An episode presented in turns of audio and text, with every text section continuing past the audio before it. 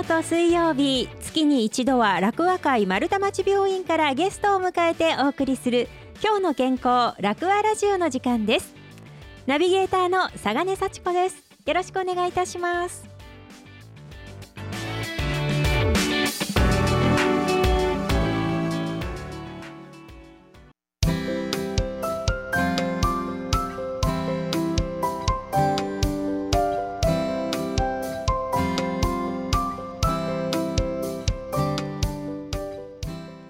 今日も楽和会丸太町病院とお電話がつながっております。今日お話を伺うのはこちらの方です。では自己紹介をお願いします。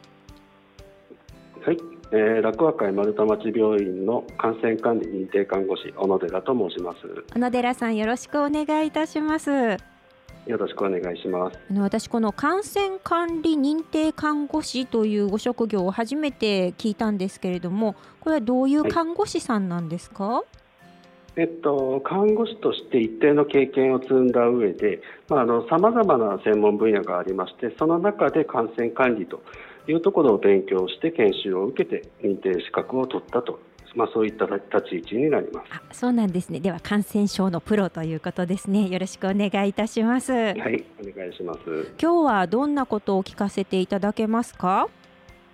まあ、あのこのご時世ですので、まあ、コロナ対策全般についてあとあの今話題のオミクロン株についてということでご紹介させていただけたらと思います。ありがたいです。今あのラジオを聞いてくださっている方も多分一番関心の高いところじゃないかなと思います。はい、あの、はい、コロナ、まあ、今ね感染拡大をできるだけこうねあの防止するようにって言ってみんな頑張ってはいるんですけどこの感染対策改めて何が一番重要なんですか？はい、これに関しましてはあの一般的な感染対策としてはやっぱり手洗い、手指消毒ということが言われるんですけども、はい、コロナ対策に関しましては一番重要と言ってしまっていいなと思うのがマスクと換気です。あそうなんですね。手洗いよりもマスクと換気。はい、はい。えーまあ、あのコロナ対策の中で3密っていう言葉が有名ですけども、これっていうのはあの比較的真意をついていると思ってます。でこれまでさまざまな場所でクラスターが発生してますけれども、はい、もちろんあの丸太町病院のような医療機関というのはとてもリスクが高いです。でそれ以外に、まあ、いろんな場所で起きてましてやはりあの集団生活をしている学校や、まあ、保育所であったりそういったところのクラスターがありますけれども、はい、これはやはりあの一つの空間の中に人数が多いというところがあって本来必要な換気量が確保できていない。そういったことがクラスターの原因の一つになっています。であとはやっぱり換気の悪い空間、はい、まあ、ライブハウスであったり、まあ、半地下の飲食店、うんうん、まあ、そういったところも問題になります。でなぜかと申しますとやはり飲食っていうのはマスクを外す、まあ、こういう条件になりますしまあ、その中でまあ会話が盛り上がってしまうと。マスクをしないで会話をしてしまうということが 非常にリスクになってしまいます。なるほど。そのマスクを外して喋るっていうことがちょっと確率が高くなっちゃうということですね、感染。はい、で飲食だとどうしても距離が近い。そういうところで話をするということで、まあ、クラスターになってしまいがちであるということが言えます。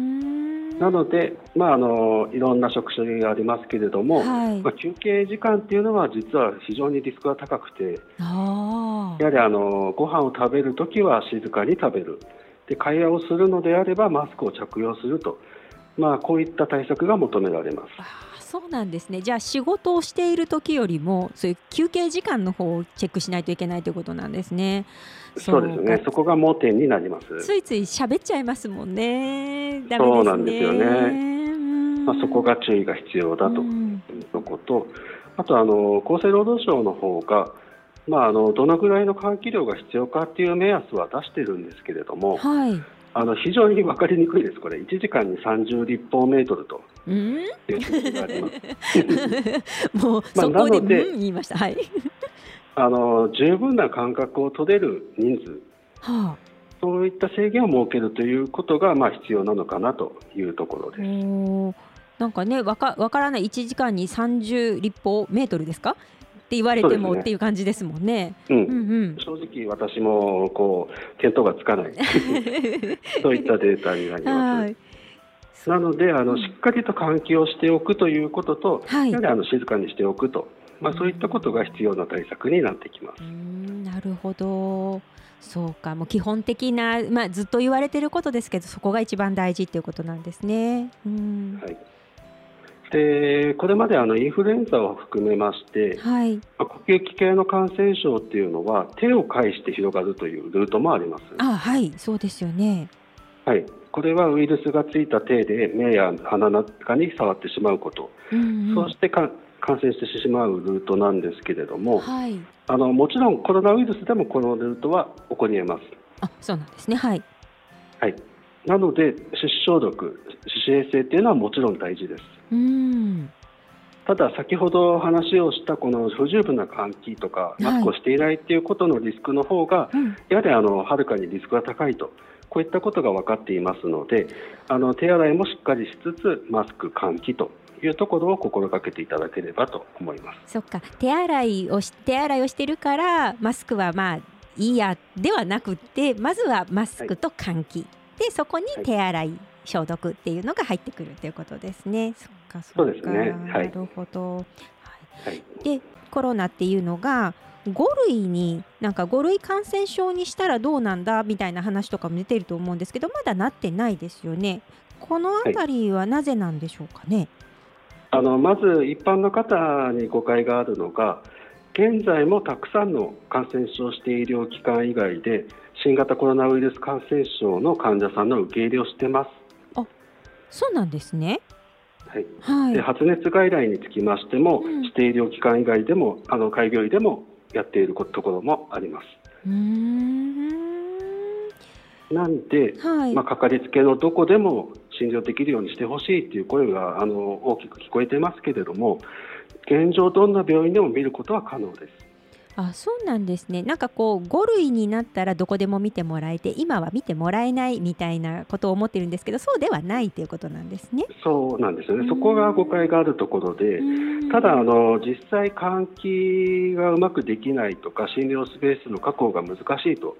まあ、例えばビルの中に入っているテナント型の医療機関なんかだと、はい、やはりあのその確保が困難ということで実際に診療ができないと、うん、もちろんこういったケースもあります。うんそうかそうかそれはその各医療機関の事情ということになりますもんね。そうですねしっかりと患者さんを安全に見ることができるかといった視点で、まあ、無理だと断っているところもあるのも事実です。そうなんですね。はいなので、あの現在はもういろんな医療機関で必死にできる対応をしてます。5類相当にすればという簡単な話ではないというところはあのご理解いただきたいところです。そうか、なんか知らないとね、なんか5類だったらもう全部解決しそうな気がしてますけど、そういうことではないわけですね。はい。で、この後あのオミクロンのところで話そうとは思うんですけれども、はい、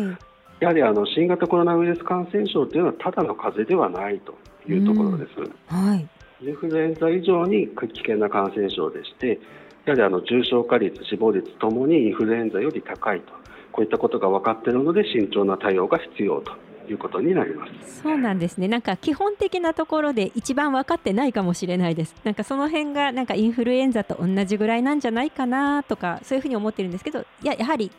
もっと危険な感染症なんだということなんですね。はい。で今、その話題になっているそのオミクロン株がこう増えてきているということなんですけれどもそれとともにあの、ワクチン接種ですね3回目のワクチン接種って今言われているんですけど、どどうなんですかね？やっぱりワクチンは接種した方がいいんですかね？これはあの私というか専門家の一意見として聞いていただきたいんですけれども、はい、やはりあの接種した方がメリットは大きいです。うんでさまざまな論文が出ているんですけれども、はい、あのいずれもオミクロン株であってもブースター接種で対抗する力が強くなる免疫力が強くなるとこういったことが示されています。でイスラエルのデータでは、まあ、オミクロン株の流行前のデータですけれどもやはりあのワクチン接種で感染率重症化率ともにまあ、10分の1程度に減少させるとこういった報告もあります。そうなんですか。はい。で、まあ、抗体検査でわかる中和抗体っていう数値化する検査があるんですけれども、はい、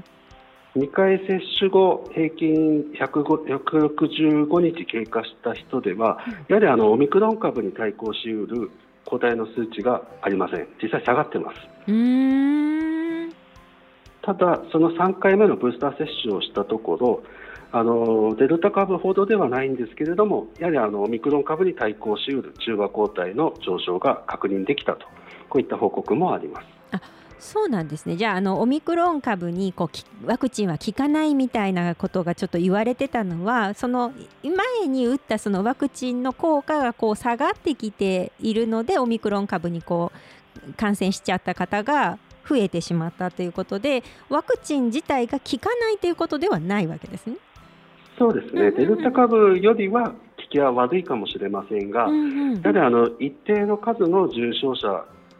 減らすということは大きなメリットとして考えていいと思います。あそうなんですね。なるほど。でオミクロン株がこの実際最初に発見された南アフリカの報告では、はい、あのオミクロン株に置き換わる期間中のデータですけれども、やはりあの70%程度はワクチン有効だったんじゃないかと、こういった報告も最近出ております。そうなんですね。で、まあ、ワクチンももちろんいい話ばっかりじゃなくて、まあ、副反応と、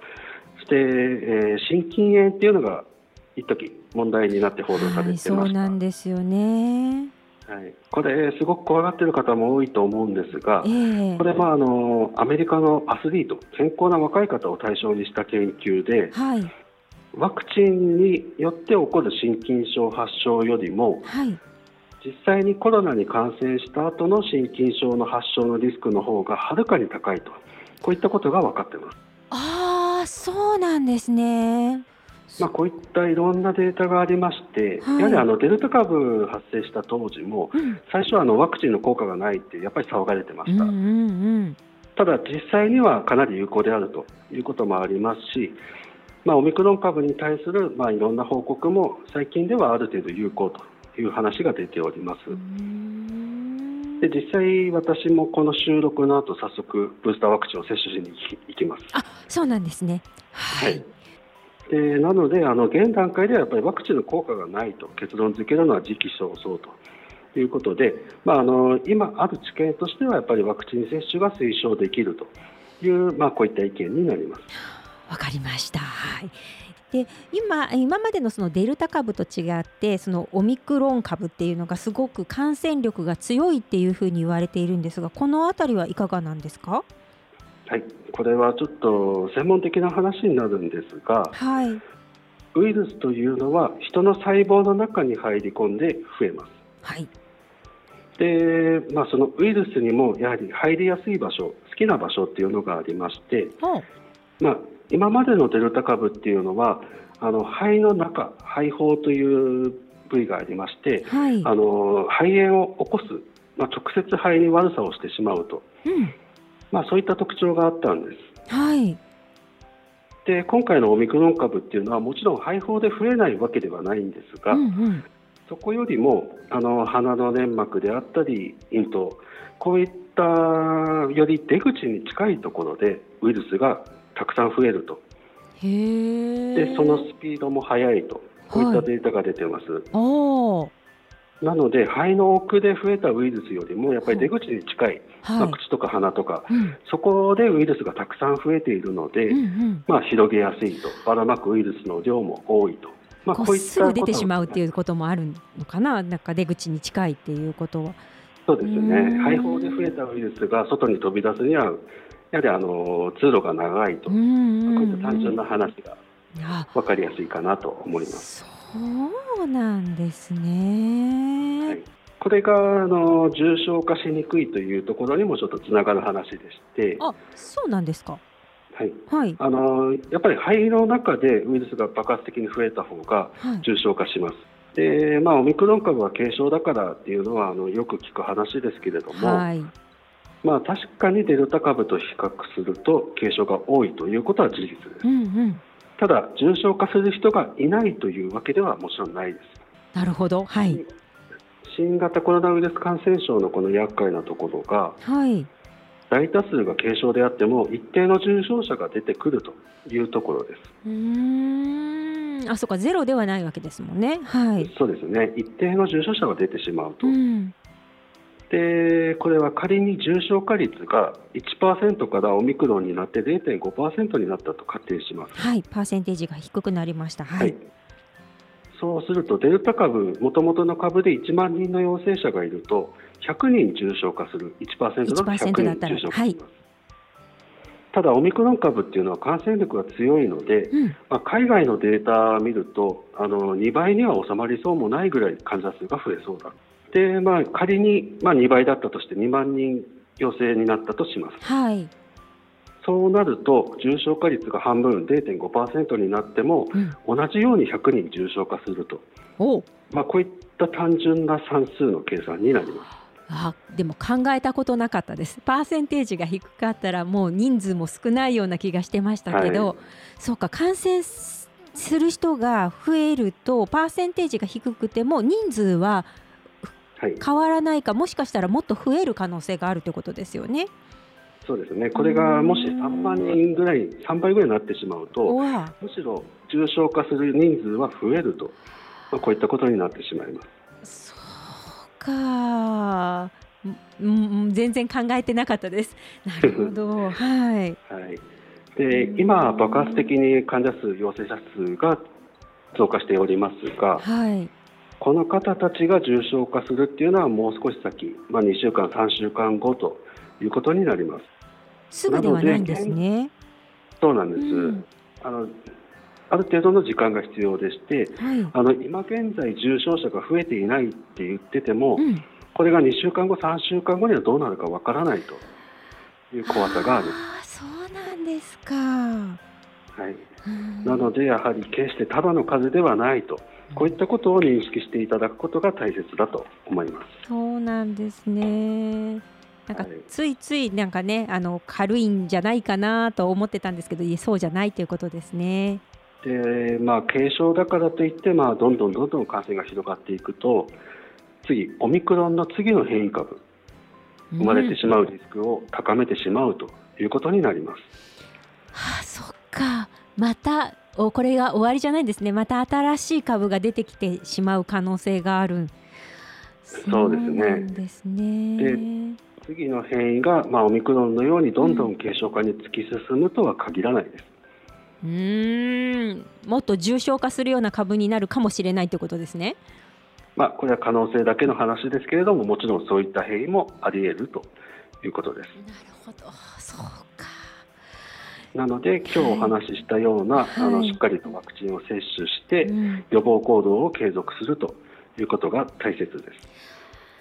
なるほどそうかよくわかりましたなんか今まできっとラジオを聞いてくださってる皆さんの中でも誤解があったりとか、うん、そういうふうに知らなかったことがたくさんあったんじゃないかなっていうふうに思います。まあ、今日は本当にあの聞かせていただいてありがとうございました。ありがとうございました。今日お話しいただきましたのは楽和会丸太町病院感染管理認定看護師の市長でいらっしゃいます小野寺貴則さんでした。小野寺さんありがとうございました。ありがとうございます。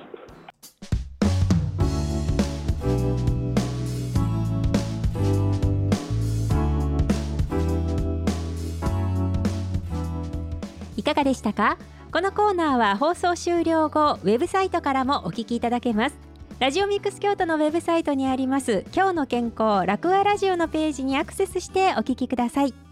今日の健康ラクアラジオ。来月もどうぞお楽しみに。